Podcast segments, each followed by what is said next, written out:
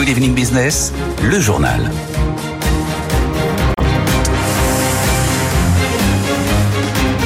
Donc, les derniers chiffres de l'INSEE pour la fin de l'année qui viennent de sortir, ils sont tout chauds. Bonsoir Thomas. Bonsoir Guillaume. Bah, en fait, l'INSEE nous confirme ce qu'on savait déjà, ça ralentit. En fait, on se maintient juste au-dessus de la Voilà. récession et de la stagnation. C'est ça, Thomas, finalement. L'INSEE parle d'une croissance modeste et c'est le, le moins qu'on puisse dire, effectivement, avec une prévision pour le troisième trimestre de plus 0,1 et pour le quatrième trimestre de plus 0,2. Euh, au passage, ces chiffres, ce sont exactement les mêmes prévisions qu'avait faites l'INSEE euh, début septembre. Au global, grâce, vous vous en souvenez, à un bon et euh, étonnant euh, deuxième trimestre à plus 0,5% grâce à une économie qui, pour une fois, avait été tirée par les exportations, ça nous ferait une croissance 2023 de 0,9%, c'est-à-dire quasiment les 1% Oui. visés par Bercy pour cette année. Et l'acquis de croissance pour l'an prochain serait de 0,4%, donc assez faible. Et là, pour le coup, assez loin du 1,4% euh, qui est la cible de Bercy et qui est inscrit dans le budget en ce moment examiné à l'Assemblée. Bon, donc c'est très très faible. Qu'est-ce qui va quand même tirer la croissance d'ici la fin de cette année au final Alors vous le disiez euh, Guillaume tout à l'heure, les, les prévisions normalement sont censées nous dégager un peu l'horizon. Là, ce qui frappe dans cette note de conjoncture, c'est qu'on est vraiment dans le flou le plus total. Il y a vraiment aucune tendance claire qui se dégage. Prenez par exemple l'exemple de la consommation. Euh, L'Insee nous dit qu'elle devrait rebondir au second semestre, plus 0,4 au troisième trimestre, plus 0,2 au deuxième trimestre, après avoir reculé, je vous rappelle, de 0,5% au deuxième trimestre, évidemment grâce à, à cause plutôt de, de l'inflation euh, alimentaire. Le scénario central, à la fois de l'Insee et de Bercy, c'est que le pouvoir d'achat va s'améliorer dans les mois qui viennent, avec un reflux de l'inflation et des salaires qui, eux, continuent de progresser. Mais, en même temps, l'INSEE nous dit aussi ce soir que l'inflation énergétique, on pensait en avoir fini avec la Oui. hausse des prix de l'énergie, du gaz, de l'électricité du, et du pétrole, et ben va sensiblement remonter avec la hausse des prix du pétrole qu'on connaît euh, du fait de la politique menée par la Russie et le, Moyen-Orient, de l'OPEP, et va même redevenir en fin d'année la première composante de l'inflation. Retour à la case départ. Vous vous souvenez, c'était le cas il y a deux ans. On retombe dans ce scénario-là en fin d'année. Et tout ça, évidemment, c'est hors embrasement au Moyen-Orient. Ça, l'INSEE aujourd'hui est incapable de chiffrer l'évolution macroéconomique de la situation. Donc on voit bien, ne serait-ce que sur cette question d'inflation et de consommation, qu'on n'est toujours pas tiré d'affaire. Il n'y a pas de tendance. Pour, les entreprises, qu'est-ce que ça dit finalement? Bah là aussi, là aussi, Guillaume, on est au milieu du guet, puisque d'un côté, l'investissement des entreprises pâtit de la force des taux d'intérêt, le crédit coûte cher, les entreprises investissent moins. Les entreprises souffrent aussi du ralentissement du commerce mondial, l'Allemagne en récession, l'Europe est en difficulté, la Chine est au ralenti, tout ça fait des carnets de commandes eh ben, qui sont moins remplis. Et en même temps, là aussi, un facteur à la hausse qui rééquilibre un peu. Comme au deuxième trimestre, on devrait avoir un quatrième trimestre positif sur les exportations, c'est cyclique. En fin d'année, on a toujours des gros volumes d'exportation, notamment dans l'aéronautique et dans le naval. Donc vous voyez, on a vraiment beaucoup de forces contraires et aucune tendance claire qui se dégage, ce qui fait bah, qu'à la fin, on a cette économie qui n'avance pas ou quasiment pas à plus zéro quelque chose. Voilà pour ces chiffres qui sont tombés tout à l'heure aux alentours de 17h, qu'on continuera à décrypter avec vous, Thomas, tout à l'heure après 18h30, bien sûr, sur, euh, sur BFM Business. Dans l'actualité, il y a aussi cette promesse d'Emmanuel Macron, cette promesse de livrer d'ici 2027 50 sites industriels clés en main à qui on voudra, industriels français et étrangers. C'est l'une des mesures du projet de loi Industrie verte qui a été adopté hier soir euh, au Sénat. Le gouvernement aujourd'hui a présenté la méthode qui va permettre de sélectionner les 50 sites concernés. On vous expliquera tout ça. On en reparlera ça aussi avec nos experts jusqu'à 20h sur BFM Business. 18h04. Les bas salaires, donc on est à 4 jours de la grande conférence sociale voulue par Emmanuel Macron, c'est lundi prochain. C'est sûr, ça fait pas les grands titres. Et pourtant, qu'est-ce que nous dit le dernier baromètre d'Oxa? Il nous dit que vraiment, l'opinion attend le gouvernement au tournant sur cette affaire. Raphaël Couder. Le moral économique des Français continue de se dégrader, moins 4 points en octobre, moral plombé par l'inflation ressentie à 17,5% en moyenne. Dans ce contexte, le gouvernement est attendu au tournant, comme nous l'explique Gaël Sliman, président d'Odoxa. On a cette conférence sociale sur les bas salaires et c'est important de le faire parce que euh, pour les Français, il est capital d'agir euh, sur euh, dans ce domaine. Pour 83% des Français d'ailleurs, la tenue de cette conférence pour essayer d'améliorer la situation des Français ayant de bas revenus, c'est une très bonne chose, euh, mais on a une majorité de Français qui pensent que ça ne servira pas à grand-chose. Il est d'autant plus urgent de se pencher sur ce sujet que le sentiment de déclassement social progresse. 57% des Français pensent que leur situation sociale est moins bonne que celle de leurs parents au même âge et seulement 22% de la population pense qu'elle est meilleure. Pour euh, situer les choses, il y a exactement 20 ans, en juillet 2003, on avait une proportion inverse de Français euh, qui pensaient que leur situation était meilleure que celle de leurs parents. Donc on voit ce déclassement social qui progresse euh, avec le temps. D'après ce sondage Odoxa, les Français considèrent qu'un bas salaire est un salaire inférieur à 1500 euros par mois. Marion Basma avec Raphaël Couder, on parlait attractivité il y a quelques instants avec euh, les sites industriels clés en main. Bah ça aussi c'est de l'attractivité. Figurez-vous qu'à Lyon a été présenté officiellement aujourd'hui l'Académie de l'OMS, Organisation mondiale de la santé.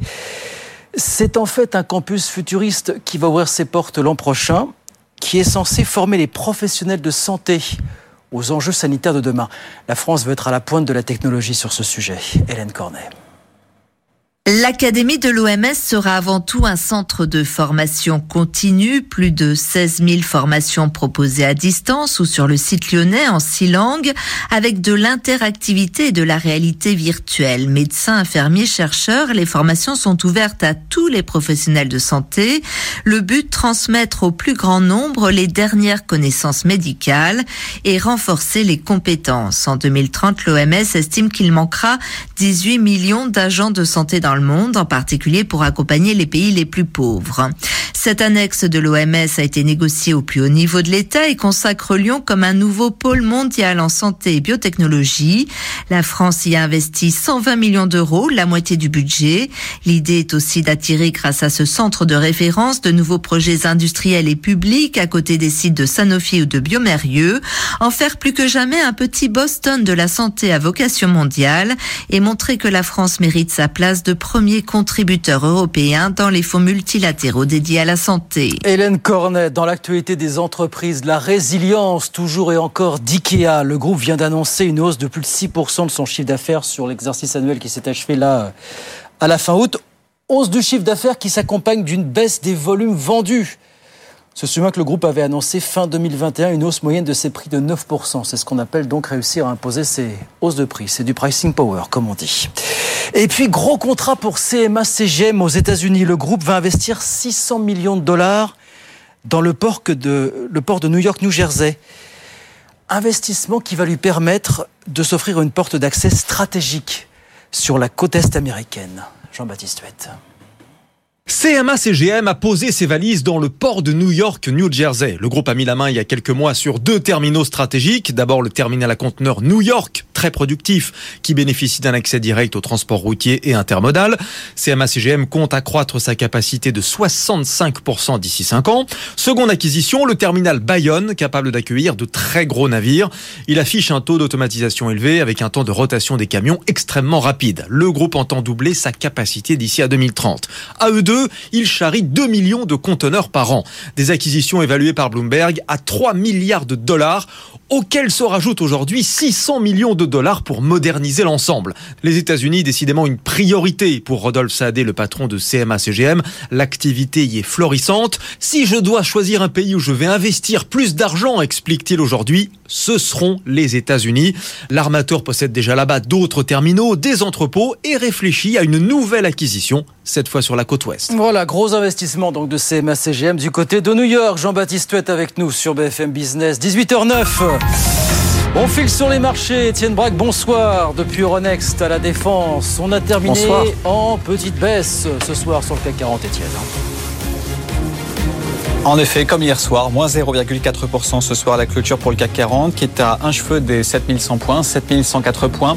Souvenez-vous, hier soir, c'est LVMH qui avait pesé sur la tendance. Bah, aujourd'hui, c'est à nouveau le cas, moins 1,6% pour la valeur à 675 euros. Et puis le CAC 40 qui était dans le vert ce matin a basculé dans le rouge après une inflation aux États-Unis qui est ressortie supérieure aux attentes, 3,7% le mois dernier, là où le consensus attendait 3,6%. Donc ça fait à nouveau grimper les taux et ça fait pression sur les actions. À noter le pétrole qui repart très légèrement de l'avant, plus 0,7% à 87 dollars. Et puis du côté des valeurs, si on a une à retenir ce soir, Guillaume, c'est Orpea qui a touché un plus bas historique aujourd'hui en séance après avoir euh, abaissé ses, objectifs. 1,30€ ce soir à la clôture, moins 11%. C'est de loin la plus forte baisse du SBF 120. Le CAC 40 donc qui clôture en baisse ce soir, léger recul, moins 0,37% à 7104 points. Merci beaucoup Étienne. On regarde rapidement ce qui se passe à Wall Street évidemment à la mi-séance. Le Dow Jones quasiment stable, 33 782 points. Et puis l'indice Nasdaq de son côté qui grappille 0,2%, 13 690. À la mi-séance, bien sûr. BFM Business présente Edwige Chevrillon, la grande interview. Bonsoir à tous, bienvenue dans cette grande interview. On va parler évidemment de cette conférence sociale qui aura lieu le 16, euh, le 16 prochain, euh, vous avez 16 octobre bien sûr. En fait, on ne sait pas très bien à quoi va servir cette conférence sociale. On va essayer d'en savoir un tout petit peu plus avec Antoine Fouché qui nous a rejoint. Bonsoir Antoine. Bonsoir. Euh, merci d'être là. Vous êtes président de Quintet Conseil et justement, alors on le rappelle toujours, mais enfin c'est utile de le re-re-re-rappeler. Vous avez été euh, trois ans directeur de cabinet de la ministre du Travail. Comment ça se présente, ça se prépare une conférence sociale comme ça? Bah, par Ça des... se prépare ou c'est au doigt mouillé? Alors, ça, normalement, ça se prépare et ça se prépare longtemps à l'avance. Et là, je pense qu'ils ont eu le temps de préparer un peu à l'avance, mais pas longtemps à l'avance parce que l'idée de la conférence sociale, elle est née de la rencontre du président de la République avec les chefs de parti à Saint-Denis. C'était pas prévu que ça sorte. En tout cas, c'est ce que tout le monde, de toute source, euh, dit. Et, de- et donc, du coup, euh, il a fallu l'organiser un peu comme ça au pied levé. Et c'est ce qui fait que la première ministre, le ministre du Travail, euh, euh, rencontre toutes les organisations syndicales pour d'abord euh, établir le programme. Donc, on sait maintenant qu'il y aura quatre tables rondes euh, et qui euh, essayeront de porter sur les sujets qui, qui, qui préoccupent euh, les salariés et les entreprises. Oui, mais là, bon, bah, plusieurs questions. C'est que bah, là, effectivement, il y avait François Omril, tous les syndicats étaient à Matignon là. Demain, il y a cette grande manifestation euh, unitaire. Mmh. On n'entend absolument pas parler du reste. Je ne sais pas si ça, ça, ça va avoir un- une importance. Bah, le- c'est le jeu. Hein. Ils essayent de faire un peu monter la pression avant la conférence sociale pour euh, essayer de faire en sorte qu'il y ait le plus de choses possibles qui sortent de cette conférence sociale. Mais Oui, mais en même temps, ce qui est bizarre, c'est que moi, je recevais Patrick Martin, le président du MEDEF, là, il y a quelques jours, François Asselin, président de la CPME. Ils disaient tous, mais attendez, on a un agenda social déjà extrêmement chargé. À quoi sert cette euh, conférence sociale qu'on fait la- l'année prochaine? À mon avis, c'est plus une opération. Je vais pas, pas me faire que des amis ont dit ça. Ouais, opé- opération politique et de communication que de réalité, parce qu'ils ont, ils n'ont pas, me semble-t-il, hein, ils n'ont pas eu le temps de toute façon de poser les sujets de façon à les traiter en profondeur. Et l'auraient-ils fait est-ce qu'ils ont la possibilité euh, de, de, le faire euh, euh, politique, avec le souffle politique, la réforme, les réformes structurelles qu'il faudrait pour pouvoir le, pour pouvoir le faire? J'en suis pas sûr non plus parce que là, il me semble, hein, dans les sujets qui sont posés sur la table, que ce soit côté patronal ou côté syndical, c'est des ajustements à la marge mais qui ne répondront jamais au sentiment qui a été euh, exprimé par il y a quelques quelques quelques minutes ouais, sur cette antenne-là, sondage Odexa, qui est un sentiment de déclassement social. Et pour répondre à ce sentiment-là, il faut un reset. Il- faut rebâtir euh, sur l'ensemble de nos bas salaires, ou en tout cas jusqu'à euh, 1500, 2000 euros, euh, une, euh, une, euh, un- système fiscalo-social qui fait que quand vous travaillez plus, vous gagnez plus. Parce que le- le- le paradoxe aujourd'hui, c'est que ça n'est pas vrai. Le travail ne paye pas ou paye pas suffisamment. C'est un peu il- contraire à, à la, à la C'est-à-dire- philosophie d'Emmanuel Macron, ça. Alors, pour- être précis, le travail paye plus qu'avant, au sens où, avec une heure ou une semaine ou un mois de travail, vous pouvez acheter plus de choses qu'avant. Mais ce que le travail ne paie plus, ne permet plus, pardon, c'est de changer de niveau de vie. Le travail ne permet plus de changer de niveau de vie parce que nous partons tous plus haut, mais d'année en année, le pouvoir d'achat n'augmente plus. C'est-à-dire dans les années 60-70, il fallait euh, le pouvoir d'achat augmenter de 4 à 6% par an. Donc en 15 ans, en moyenne, les Français doublaient leur niveau de vie. Aujourd'hui, avec une augmentation du pouvoir d'achat de 1% par an, il, faut 60, il faudrait 70 ans de travail pour doubler son niveau de vie. Donc c'est à la fois, euh, ça, ça parle du ressenti des personnes et en même temps, c'est techniquement juste quand on consulte les, les stats de l'INSEE, le travail ne permet plus de changer de niveau de vie. Et c'est ça qui donne le sentiment de stagnation sociale et c'est ça qui explique le sondage Odexo, Odexa pardon, qu'on a vu tout à l'heure. Oui, mais alors la, la question c'est là, c'est une conférence sociale, on va essentiellement parler des bas salaires. Les salaires, oui. Euh, comment comment faire pour pour s'y prendre? Parce qu'on on voit bien que si un exemple que vous prenez souvent, si on paye 100, si on, augmente de 100 euros euh, un salarié, eh bien euh, il y a 238 euros qui sont payés en, en plus par les par les entreprises, et finalement lui il récupère que 50 euros. Exactement. Donc on, on- on voit qu'on est dans un système un peu fou où finalement on ne sait pas. Est-ce qu'il faut revoir les grilles salariales? Euh, Parce que augmenter le SMIC, on l'a déjà fait, mais celui qui est juste au-dessus du SMIC, lui, il n'en bénéficie pas, il perd les avantages. Donc on est dans une espèce de schmilblick, on, on voit pas où est la sortie. Alors peut-être que vous, vous avez travaillé là-dessus. J'imagine au ministère du Travail, ou du moins j'espère. On, on est dans un piège, et pour euh, expliquer le- le- l'exemple que, vous- que, que vous avez donné à l'instant, euh, le SMIC net aujourd'hui c'est 1383 euros. Quand vous êtes au SMIC net, vous avez une prime d'activité euh, que vous touchez. Euh, pour un, un célibataire notamment, enfin c'est sous condition de revenu, mais si vous êtes euh, soit célibataire, soit marié avec quelqu'un qui est également au SMIC, vous avez une prime d'activité. Bien, votre employeur vous dit je veux faire un geste substantiel, augmenter de 100 euros net. Sur ces 100 euros net, c'est quand même pas rien, 100 euros net par mois. hein. Vous allez rendre 39 euros de prime d'activité, c'est-à-dire vous allez avoir une baisse de votre prime d'activité de 39 euros et vous allez payer un impôt sur le revenu de 11 euros. Résultat, il vous reste plus que 50 euros. Et ce raisonnement-là, c'est un exemple particulier d'un système dans lequel pour l'immense majorité des gens qui gagnent entre 1000 et 1900 euros net par mois, quand vous gagnez 1 euro de plus, vous en rendez 50 centimes. Ce qui donne et ce qui fait un taux d'imposition, l'équivalent d'un taux d'imposition, qui est plus important que les plus hauts revenus, puisque le taux d'imposition maximum au-delà de 180 000 euros en France, c'est 45% Et ça, c'est lié à l'existence d'une prime qui a du sens, hein, qui est la prime d'activité, qui a été créée au début des années 2000 pour accroître la différence entre Oui, les une revenus bonne euh, C'est une bonne départ. intention, mais du coup, en fait, maintenant, ça fonctionne comme un complément de salaire payé par l'État, enfin en l'occurrence la CAF, en moyenne c'est 182 euros par mois, et dès que vous gagnez un peu plus d'argent en travaillant, on vous reprend 39% de ce que vous avez gagné en diminution de prime. Ce qui donne ce sentiment que travailler plus, ça sert pas à grand chose parce que de toute façon, on reprend 50%. Et la seule manière, me semble-t-il, hein, de le faire, mais c'est pour ça que ça ne se fera pas. Et c'est pour ça qu'on peut dire, je pense, sans être trop pessimiste, qu'il ne sortira pas grand chose de cette conférence sociale qui changera la vie des gens. C'est que il faut un reset qui permette de retrouver un système sain dans lequel, quand vous travaillez plus, la majorité de ce que vous gagnez, il est pour vous. Et pour que ça soit euh, le cas, il faut supprimer la prime d'activité. Et pour supprimer la prime d'activité et compenser le manque à gagner pour les personnes, vous êtes obligé de faire un geste, plus qu'un geste, un geste important sur les cotisations salariales et l'impôt sur le revenu. Oui, alors, euh, en même temps... Tout ça est un peu technique, mais c'est la vraie vie concrète des gens qui, qui fait que le, ça donne le sentiment que le travail ne paye plus. Oui, mais surtout, c'est que si on touche aux cotisations sociales, à ce moment-là, ça devient très compliqué parce que ça soit dans un sens ou dans un autre. C'est-à-dire que si vous voulez augmenter les cotisations sociales du côté, euh, à ce moment-là, les cotisations patronales, évidemment, les, pa- les patrons sont contre. Les cotisations. Non, il faut les, non, non, il faut les baisser. Il faut les baisser. Il faut baisser Mais- les cotisations salariales pour pouvoir Oui, refaire du salaire net, parce que même si vous le faites aujourd'hui- mais vous baissez justement les cotisations salariales. Il faut bien compenser d'une manière ou d'une autre. Alors vous pouvez compenser, mais ça c'est là où il y a un vrai choix politique. Ah oui. Si vous si vous supprimez, en gros, hein, pour euh, euh, faire re- avoir à nouveau un système sain qui fait que pour les bas salaires, quand vous travaillez plus, la majorité du fruit de votre travail vous revient sur votre compte en banque.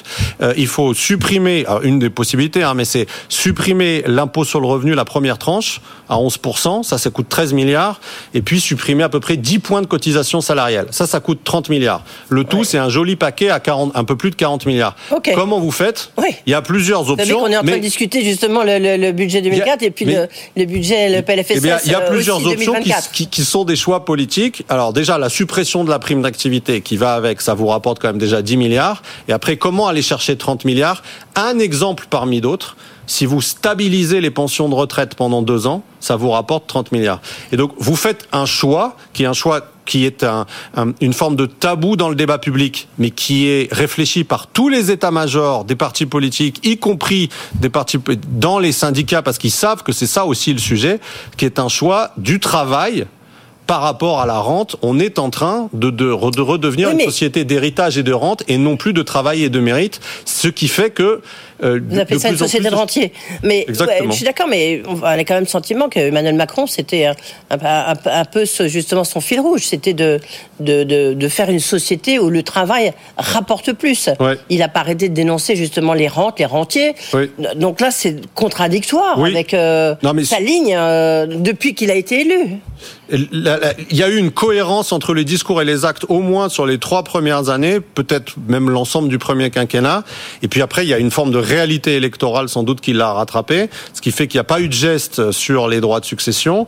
Il y a eu un appel euh, euh, sur le vote retraité. Et là, c'est ce qu'on voit dans le PLF 2024. C'est-à-dire, au lieu de faire des baisses d'impôts pour les actifs et les travailleurs, on a une revalorisation des pensions de retraite de 5,2%, 14 milliards d'euros, alors que la plus oui, mais enfin, pas il la plupart, il y a quand même beaucoup une de salariés il y a quand même une pas inflation qui était quand même Oui. euh, énorme, donc c'était normal de, de- de compenser aussi. Vous Oui, avez mais- mais- plus de mais- 6% d'inflation d'un côté. Bon, mais, mais euh, les sal- mais, mais, les salariés n'auront pas la même chose que les retraités. Là, là, le- on- je vous Ah, prends, le- ouais. je prends le pari que les, les salaires, comme ça se fait depuis deux ans, ne suivront pas l'inflation. Première chose. Et deuxième chose, rapport du corps de février 2023. Là aussi, c'est insuffisamment connu. Pardon d'être précis, mais comme ce que je dis peut être peut paraître un peu polémique, je préfère me ré- référer à des documents que tout le monde peut vérifier et qui sont publics. Le niveau de vie moyen des retraités en France est supérieur non seulement à l'ensemble de la population, mais à celui des actifs. Donc, on va dépenser davantage de richesses publiques en sollicitant davantage les travailleurs qui sont déjà plus pauvres que les retraités pour donner aux retraités. C'est le choix de la rente contre celui du travail. comment vous l'expliquez? C'est parce que justement, il y a Ah bah, l'opinion ça, publique est, euh, qui est un peu éruptive. Bah, il y a- vous avez euh, 13 000 enfin, vous avez 16, 17 millions de retraités, 80% de votants, il y a des élections dans six mois. C'est QFD. Le- et en même temps, vous avez oublié un point. C'est là, c'était l'augmentation de plus de 5%, c'est sur le régime général. Sur les, retraites complémentaires, les GIRCARCO, ils ont décidé justement d'avoir une augmentation. Enfin, c'est l'accord qui vient d'être signé, enfin, La même. en cours de Enfin, signature. un tout petit peu moins, 4,9%. 4,9%. Oui, donc ça fait. Le, le tout, ça fait à peu près un peu, un peu moins de 20 milliards d'euros. Et là aussi, c'est une contradiction, me semble-t-il, assez flagrante et du patronat et des syndicats, hein, qui souhaitent, et à juste titre, que le travail paye plus, mais l'argent qu'ils viennent de dépenser n'est pas pour les travailleurs, il est pour les retraités. Le, quand vous parlez de reset social, ça veut dire quoi? Ça veut dire qu'il faut revoir complètement les grilles salariales Parce que là, c'est l'un des objectifs, justement, de ces tables rondes au Conseil économique et Ouais. social et environnemental de Mais lundi si- prochain. Mais le, le- le problème, c'est le, le système dans lequel on est, encore une fois, de la prime d'activité. C'est-à-dire, vous pouvez revaloriser les grilles salariales d'autant que vous voulez. Si ça conduit à augmenter tout le monde de 50 euros, tout le monde perdra 25 euros en même temps. Alors, en tout cas, pour les, ceux qui, ont, qui sont bénéficiaires de la prime d'activité. Donc, c'est là où je parle vraiment d'un véritable piège qui est que augmenter le salaire net, y compris par exemple par des baisses de cotisations seules, si vous ne supprimez pas la prime d'activité, vous allez prendre d'une main ce que vous allez donner de l'autre. Oui, mais en même temps, si vous supprimez la prime d'activité, vous supprimez quand même un, un petit peu de pouvoir d'achat. Vous, 50 beaucoup de pouvoir d'achat, oui. c'est pour ça qu'il faut les rendre par des baisses de cotisations et des baisses d'impôts sur le revenu. C'est ça le deal qui est un deal systémique qui permet à la fois de d'équilibrer les dépenses publiques, ça dépend comment vous le faites, mais vous pouvez vous équilibrer les dépenses publiques, vous permettez aux entreprises d'augmenter davantage les salaires et vous permettez aux salariés quand ils travaillent plus ou quand euh, ils augmentent, ils demandent et ils obtiennent des augmentations de salaire, que ça se traduise réellement par une, une augmentation de leur pouvoir d'achat sur leur compte en banque et pas avoir 5 euros quand vous en avez obtenu 10, qui est la, la- ce qui se passe pour la majorité des travailleurs sur ces, sur ces, pour les bénéficiaires, en tout cas de, de la prime d'activité. Je rappelle juste, hein, c'est 4,8 millions de personnes qui couvrent, euh, 4,8 millions de foyers, pardon, qui couvrent 9 millions de personnes. Donc on n'est pas en train de parler d'un d'un petit sujet euh, euh, à part. C'est le sujet central. Et d'ailleurs, il y a une table ronde là-dessus sur le fiscalo-social. Mais de ce que je comprends, le- le- l'ambition de bâtir un nouveau système pour favoriser le travail n'est pas à l'ordre du jour. Et ce qui va au mieux sortir, c'est des petits bougers sur des effets de seuil qui changeront peut-être un peu la, la donne pour quelques euh, milliers de personnes. Et ça sera très bien, mais ça changera pas la donne pour les 4,8 millions de foyers. Et pourtant, si Emmanuel Macron a lancé cette conférence sociale, c'était justement une manière de sortir par le haut après la crise euh, post-retraite. C'était pour ça qu'il a, qu'il a voulu cette conférence sociale. Je pense que c'était aussi, dans le cadre des rencontres de Saint-Denis, d'essayer d'avoir quelque chose d'un peu concret qui sorte de ces rencontres, parce que sans doute dans la conversation, ils ont senti qu'il y avait quelque chose qui, qui, manquait de, même si c'était pas l'objet de- d'atterrissage, d'atterrissage concret. Antoine Fouché, comme vous avez la très renseigné, les quatre tables rondes, c'est quoi les, les quatre thèmes? Alors, il y a, il y a le hum, classification euh, et salaire, euh, égalité professionnelle, fiscalo-social, c'est-à-dire notamment la prime d'activité, et le dernier j'ai oublié, je crois, j'ai regretté, je crois que ça ça sera pas sur la formation, ça inclura la formation, mais ça ne- l'intitulé sera pas la formation, alors que la formation peut être Justement, c'est ce qui peut permettre d'augmenter son pouvoir d'achat, d'augmenter, de, de changer son niveau de vie. exactement. Et en fait, en vous écoutant, c'est grosso modo, c'est la seule arme Bah, possible. soit- Il faut changer de métier. Ah bah, le- le- pour, si on fait, on n'essaye pas de tenir un discours qui soit politiquement correct, etc., et qu'on se dit, euh, qu'est-ce que je dirais à mes enfants sur, qui sont sur des bas salaires dans le système actuel aujourd'hui, en tout cas, moi, je leur dirais, c'est la formation et il faut changer de métier. Parce que même si la boîte fait l'effort d'augmenter substantiellement le salaire, il, ne t'en restera que la moitié de l'effort de ton entreprise. Et donc, si tu veux sortir de cette trappe à bas salaire, la solution, c'est la reconversion et changer de métier. Alors, évidemment, ça peut pas être complètement, ça peut pas être des dizaines de milliers de personnes. Enfin, si, ça peut être justement des dizaines de milliers de personnes, mais pas des millions de personnes. Ceci étant, euh, il y a quand même une convergence entre l'intérêt des bas salaires et des travailleurs modestes et l'intérêt général de la France. Parce que pour euh, réaliser notre transition énergétique et pour réaliser notre euh, réindustrialisation, on a besoin de beaucoup de compétences qu'on n'a pas aujourd'hui et que la formation initiale plus l'immigration ne permettront pas à eux seuls de combler. Donc il va falloir reconvertir des salariés. Et là, pourquoi Notamment, ne pas donner... On prenait l'exemple hier ou avant-hier des gigafactories. Exactement. On a besoin de nouveaux métiers. Exactement, des nouveaux métiers, des nouvelles compétences. Et donc pourquoi ne pas avoir une forme de, de contrat social ou de pacte social de la nation qui dit d'ici à 5 ou 10 ans, ou même pour certains métiers maintenant, dans les soudeurs, les robinettiers, etc., on en a besoin maintenant, quand un travailleur modeste choisit décide de changer de métier pour prendre, soit suivre une formation et avoir derrière un métier qui est un métier d'intérêt national pour le pays, soit au titre de la transition énergétique, soit au titre de la réindustrialisation, on lui paye sa formation. La nation lui paye sa formation, l'entreprise lui paye le salaire, la nation lui paye sa formation, par exemple via un abondement du compte personnel de formation. Et là, pour le coup, vous recréez de la dynamique. Une dynamique, Vous recréez une dynamique parce que vous pouvez dire, sans que ça soit bullshit, aux travailleurs modestes, tous ceux qui choisiront de euh, qui auront la possibilité et la volonté de choisir un métier d'intérêt national pour la France, l'État vous paiera la formation. Et là, et là, vous commencez à avoir quelque chose, ou, en tout cas pour tous ceux qui ont la possibilité de le faire. Alors c'est un effort, hein, les cours du soir, les cours sans doute les cours de week-end, c'est sur plusieurs mois, peut-être plusieurs années. Mais là, sans que raconter d'EDL qui ne tiennent pas la route, vous, vous permettez aux gens vraiment de changer de vie. Oui, très très rapidement, Antoine Fouché, juste, euh, est-ce qu'il est possible, à votre avis, de mettre toutes les branches au niveau par rapport au SMIC? Parce qu'on sait bien qu'il y a de, il y a de nombreuses branches où pour l'instant c'est pas le cas. Mais Ils promettent que ça va être le cas, oui. mais c'est toujours pas le cas. Oui, mais c'est le cas à terme, c'est-à-dire les, toutes les branches finissent mm. par rattraper le niveau du SMIC. Mais là, si, si je peux me permettre, c'est typiquement le genre de sujet symbolique qui, même s'il est traité, ne changera pas grand-chose pour les gens. Je m'explique parce que c'est assez polémique ce que je dis. Mmh. Un, le SMIC est d'ordre public. Donc ça veut dire que même quand des minima de branches sont mmh. en dessous du SMIC, les entreprises payent au SMIC. Donc tous ceux qui sont au SMIC, ça changera rien. Et de toute façon, les branches, après, rattrapent. Elles finissent toujours par rattraper les minima. Donc au lieu de les rattraper au bout de six mois, elles vont les rattraper au bout de trois mois. C'est mieux, c'est sûr. Mais on n'aura pas le sentiment, personne n'aura le sentiment qu'on a, qu'on a, qu'on a changé le, rapport au travail grâce à ça. Bon, bon on va peut-être rester chez soi lundi prochain, en tous les cas, visiblement, après vous avoir écouté. Merci Antoine Fouché. Patron de Quintet était notre invité. Good Evening Business. Actu, expert, débat et interview des grands acteurs de l'économie. 18h35, on est très heureux de vous retrouver dans les experts avec Thomas Asportas. Bonsoir. Bonsoir André. Et Emmanuel Le Chypre, bonsoir. Bonsoir. Alors Edwige Chevrillon, vous êtes resté avec nous évidemment. On va débriefer dans un instant de cet échange que vous venez d'avoir. Mais d'abord, on va parler conjoncture hein, avec ces chiffres de l'INSEE qui viennent tout juste de sortir pour la fin de l'année.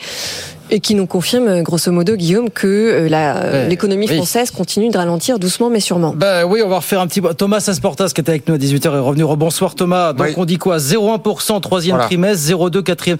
Je sentis que vous sortiez un petit peu les rames tout à l'heure pour essayer de nous décerner une tendance de fond. Il n'y en a pas de tendance pour l'instant. Non, non, non, non, non, non, effectivement, et ça se traduit d'ailleurs dans ces chiffres. C'est-à-dire qu'en fait, quand vous prenez le temps de lire ces 29 pages de, notes de conjoncture... c'est pas un cadeau, hein Oui, oui, non, mais nous on adore ça à BFM Business, mais ça part un peu dans tous les sens et ça traduit ce qui se passe au sein de l'économie française et c'est ça qui fait, enfin c'est vraiment de la, physique quoi. C'est-à-dire que quand vous avez plein de, de moteurs qui chacun partent un peu dans des sens contraires, à la fin des fins, ça fait euh, ben, un moteur qui cale et une économie française qui avance, mais tout juste au, ralenti, effectivement.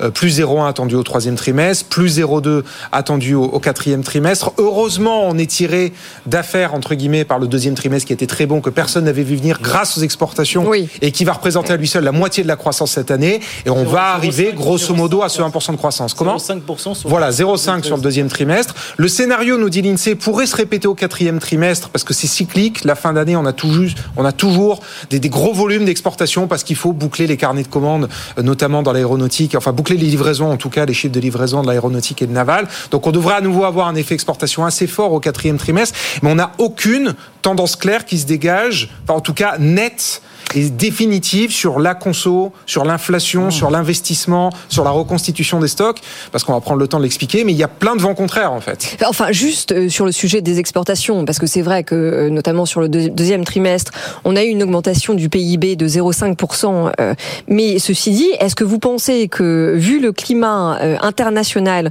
qui est quand même peu propice aux échanges euh, et vu les problèmes de compétitivité qu'a la France, l'exécutif peut compter à miser sur les exportations justement pour booster la croissance Bah, PIB là, là, en l'occurrence, sur ces deux, gros- deux grosses composantes que sont l'aéronautique et le naval, Oui. euh, c'est de l'acquis, quoi. C'est-à-dire que le- les positions françaises sont tellement fortes là-dessus, c'est des commandes qui sont prises depuis tellement longtemps que oui, à, à la fin des fins, sauf problème de production lié aux chaînes logistiques, ces commandes-là vont, vont, vont, vont être délivrées, quoi, vont, vont, être livrées. Après, de manière plus large, effectivement, euh, le commerce international est pas bon, et ça, c'est un facteur à la baisse. C'est-à-dire que oui, la demande adressée à la France par l'Allemagne, par l'Europe, par la Chine n'est pas bonne, et donc ça, bien évidemment, ça plombe la tendance fondamentale Et les adressée carnets au commerce commandes. international. Et j'ajoute, pardon, que sur la question du Moyen-Orient, évidemment, que, Ouais. vous avez raison de soulever, là, l'INSEE est incapable, à ce stade, euh, de, de- de- de quantifier l'impact macroéconomique de ce choc. Et, et tout ce qui est publié ce soir, c'est hors embrasement au Moyen-Orient. Mais est-ce que les trois tendances que l'on peut retenir de cette note qui dit pas grand-chose, c'est que quand même un, pas de réception, deux, le pouvoir d'achat des Français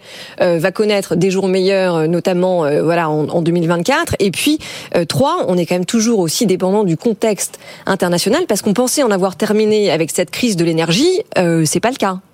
Emmanuel Le Chypre. Ouais, mais ça, l'INSEE, ne- par définition et par construction, ne le prend pas en compte. Hein, il faut savoir que la prévision de l'INSEE, elle est figée sur euh, les prix du pétrole qui sont euh, les derniers euh, avant la, la, la clôture de, de cette prévision. Donc on- on- on- il n'y a pas de pari dans les prévisions de l'INSEE sur les prix de, de, de l'énergie. Après, il y a quand même quelques, quelques bonnes nouvelles.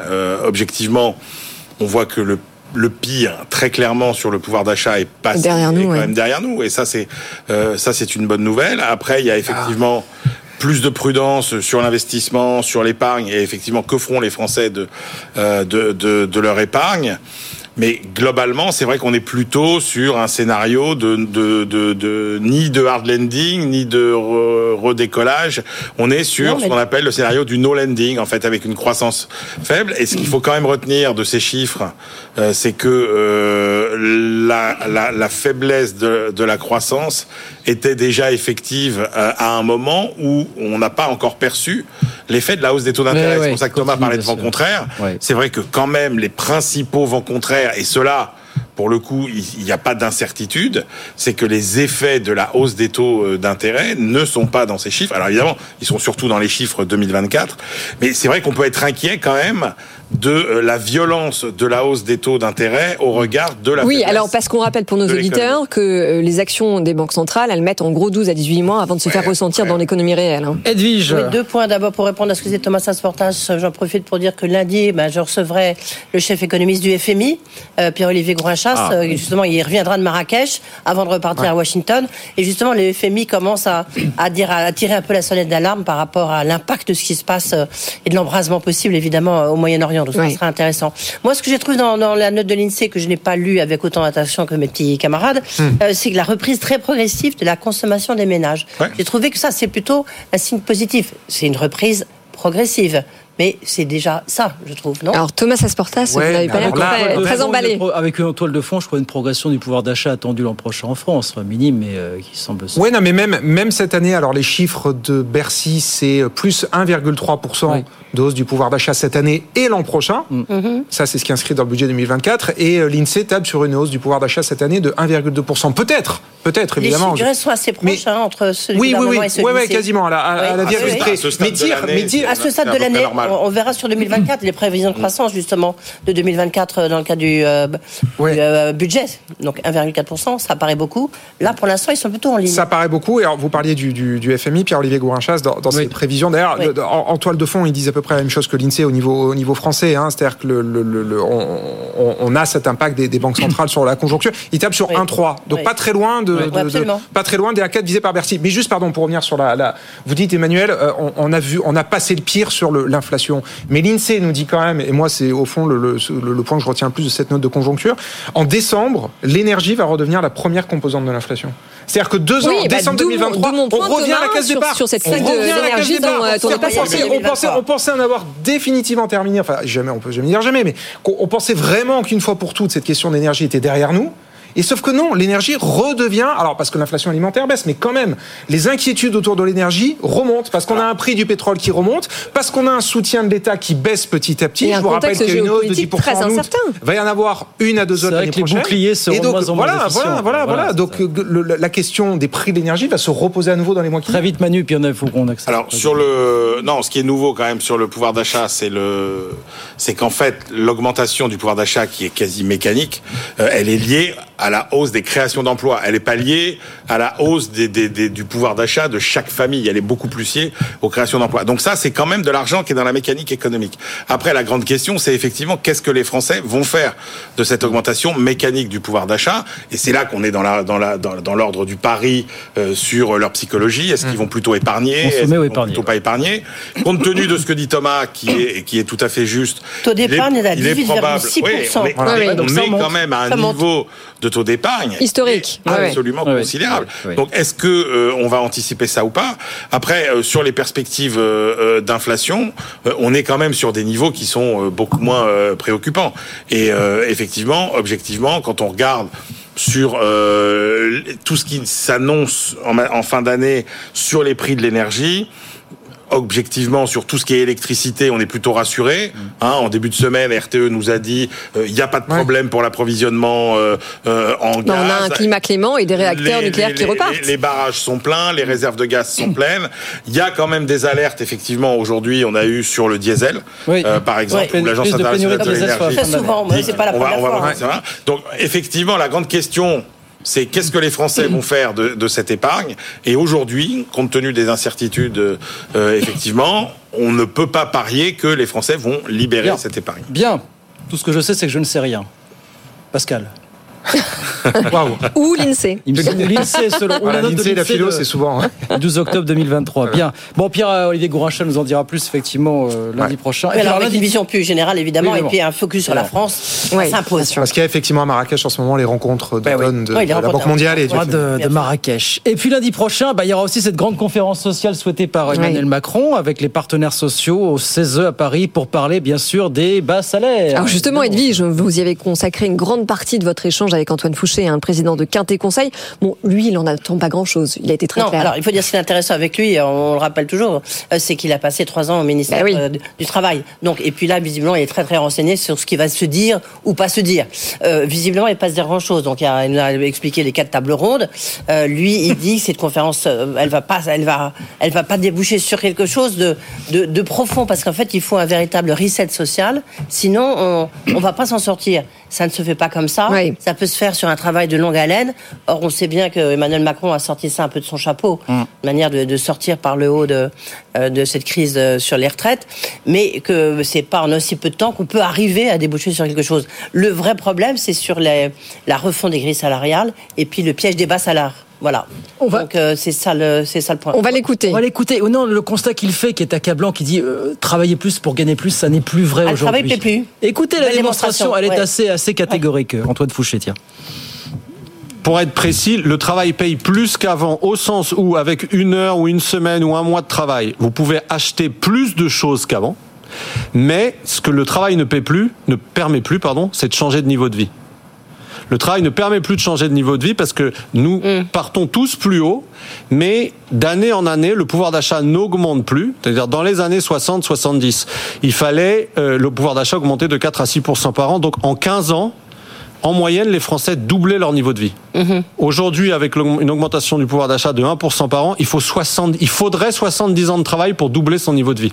Donc c'est à la fois, euh, ça, ça, parle du ressenti des personnes et en même temps, c'est techniquement juste quand on consulte les, les stats de l'INSEE, le travail ne permet plus de changer de niveau de vie. Et c'est ça qui donne le sentiment de stagnation sociale et c'est ça qui explique le sondage Odexo, Odexa pardon, qu'on a vu tout à l'heure. Oui, parce que on a aujourd'hui un, sentiment de déclassement social qui ne fait que euh, se renforcer. Quasiment 60% des Français euh, pensent que leur situation sociale est moins bonne que celle de leurs parents euh, au même âge. Et c'est pour ça que je suis un peu surprise quand même par son analyse de cette conférence qui arrive, Edwige, parce que justement, il faut revoir l'ensemble du système, que ce soit l'évolution des salaires, que ce soit les effets pernicieux.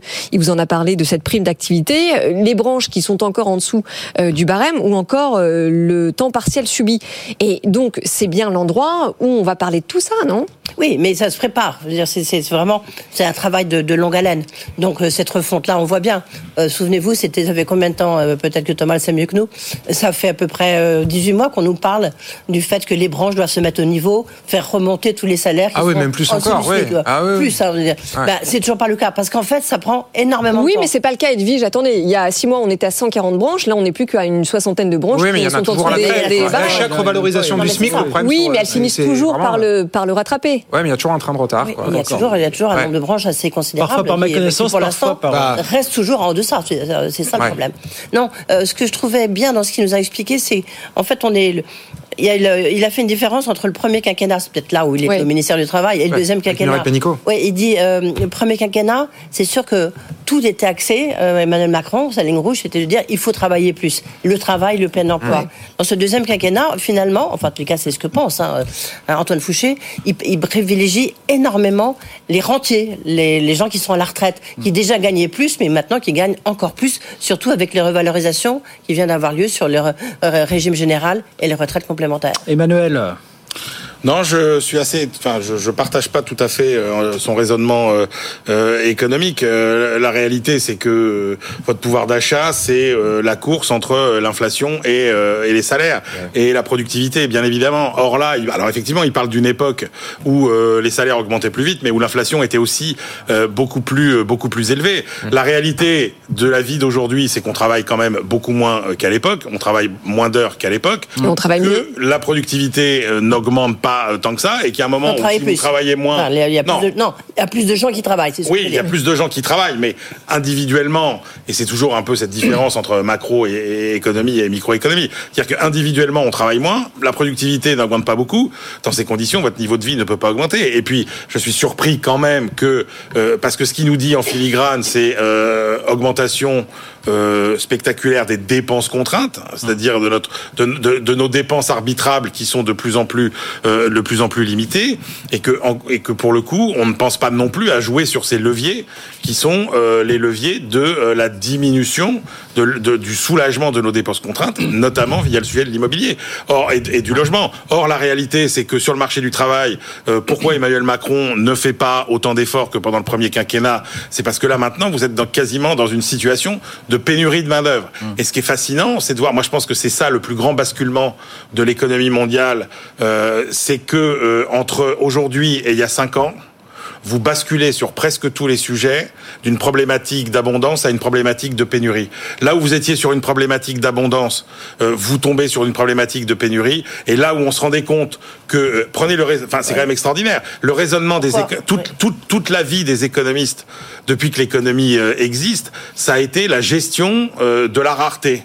Aujourd'hui, le vrai sujet, on le voit avec les problématiques climatiques, c'est au contraire de gérer les conséquences de la surabondance de, toutes ces, de tous ces produits. Et là, c'est la même chose sur le marché du travail. On a un basculement qui est extrêmement important. Pourquoi au pre le premier quinquennat, je vous rappelle que Emmanuel Macron, il prend la main euh, après François Hollande, qui nous avait parlé de l'inversion de la courbe du chômage. Et aujourd'hui, le vrai sujet, c'est les pénuries de manœuvre. Bon. Donc, il pense que ça va se faire euh, assez Écoutez, naturellement. Mais d'où l'importance quand même de la, de la formation. Et d'ailleurs, il a oui, dit qui est, oui. qui est une réponse euh, aux trappes à bas salaire. Écoutez, en tout cas, François Asselin, le patron de la CPME, qui était ce matin sur BFM Business et qui lui dit clairement les choses. Nous, les entreprises, on a le sentiment d'avoir fait le job sur les hausses de salaire. Écoutez ce qu'il disait ce matin. Tiens sur 2022, quand on rajoute les primes, tout ce qui concerne la rétribution suprasalariale, eh bien, on arrive finalement, globalement, hein, c'est macroéconomique, on arrive à, avoir des salaires qui, sur l'année dernière, ont suivi eh bien l'inflation.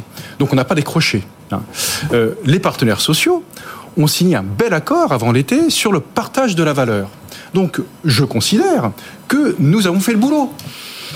Alors les entreprises, elles ont peut-être fait le boulot, mais toujours est-il que euh, les ménages insérés sur le marché du travail sont 25% euh, à, faire partie des pauvres en France. Oui, il y a 10 millions qui sont en train de basculer du reste. Exactement, de la exactement. Alors le sujet, c'est quoi? Est-ce que la solution finalement, c'est de baisser et les cotisations sociales et les cotisations patronales pour relancer tout ça et puis permettre hmm. que le travail protège vraiment de la pauvreté?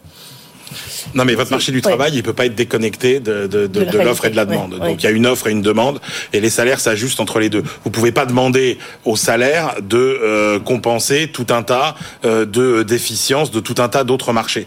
Donc il y a un moment, encore une fois, où euh, le marché du travail, vous pourrez pas demander aux salaires de faire plus qu'ils ne font. C'est déjà la principale erreur qu'on a fait en France pendant longtemps, c'est-à-dire qu'on a considéré que les salaires c'était la seule source de revenus des ménages. Tous les pays dans lesquels il y avait beaucoup moins de chômage chez les jeunes pendant des années, c'est parce qu'on n'avait pas ce SMIC aussi élevé qu'en France. Donc il y avait un SMIC qui était beaucoup plus bas. Et à l'objection qui était, mais comment vous faites pour faire, pour faire vivre les gens avec moins d'un SMIC? C'est qu'il y avait, euh, vous savez, cette fameuse euh, imposition négative qui faisait qu'on vous donnait de l'argent euh, pour avoir un revenu, mais qui n'était pas assuré que par l'entreprise. En France, on ne jure que par le revenu fourni par l'entreprise. Alors c'est problématique parce que vous pouvez pas distordre comme ça le marché du travail. Bon. Non, moi j'avais juste une question pour Emmanuel.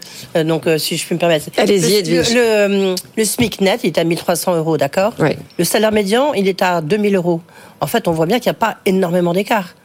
Bah non, parce que il euh, y a une espèce d'aplatissement. Médian, ça veut dire que la moitié des Français gagnent, euh, gagne, 2000 euros. Moins. Ouais, ouais, parce que le SMIC a progressé de quoi 10% euh, Oui, oui, parce que et, d'ailleurs quand vous regardez les enquêtes qui sont faites, elles sont assez intéressantes entre 2022 et 2023. Vous avez la même proportion de gens qui sont dans la difficulté financière ou de gens qui sentent que leur situation financière est, est, est plutôt favorable. Il y a 53% des Français qui disent que leur situation financière est plutôt favorable. C'est la même proportion qu'il y a un an. Donc c'est bien que l'effet de la revalorisation du SMIC et l'effet quand même des augmentations de salaire dans les entreprises, parce qu'on a tendance à les passer par perte et profit. Hmm. Enfin, quand vous avez 4% euh, une année, 4% l'autre année, 2%, euh, quasiment 5, et, quasiment 5, et puis avec les primes, etc.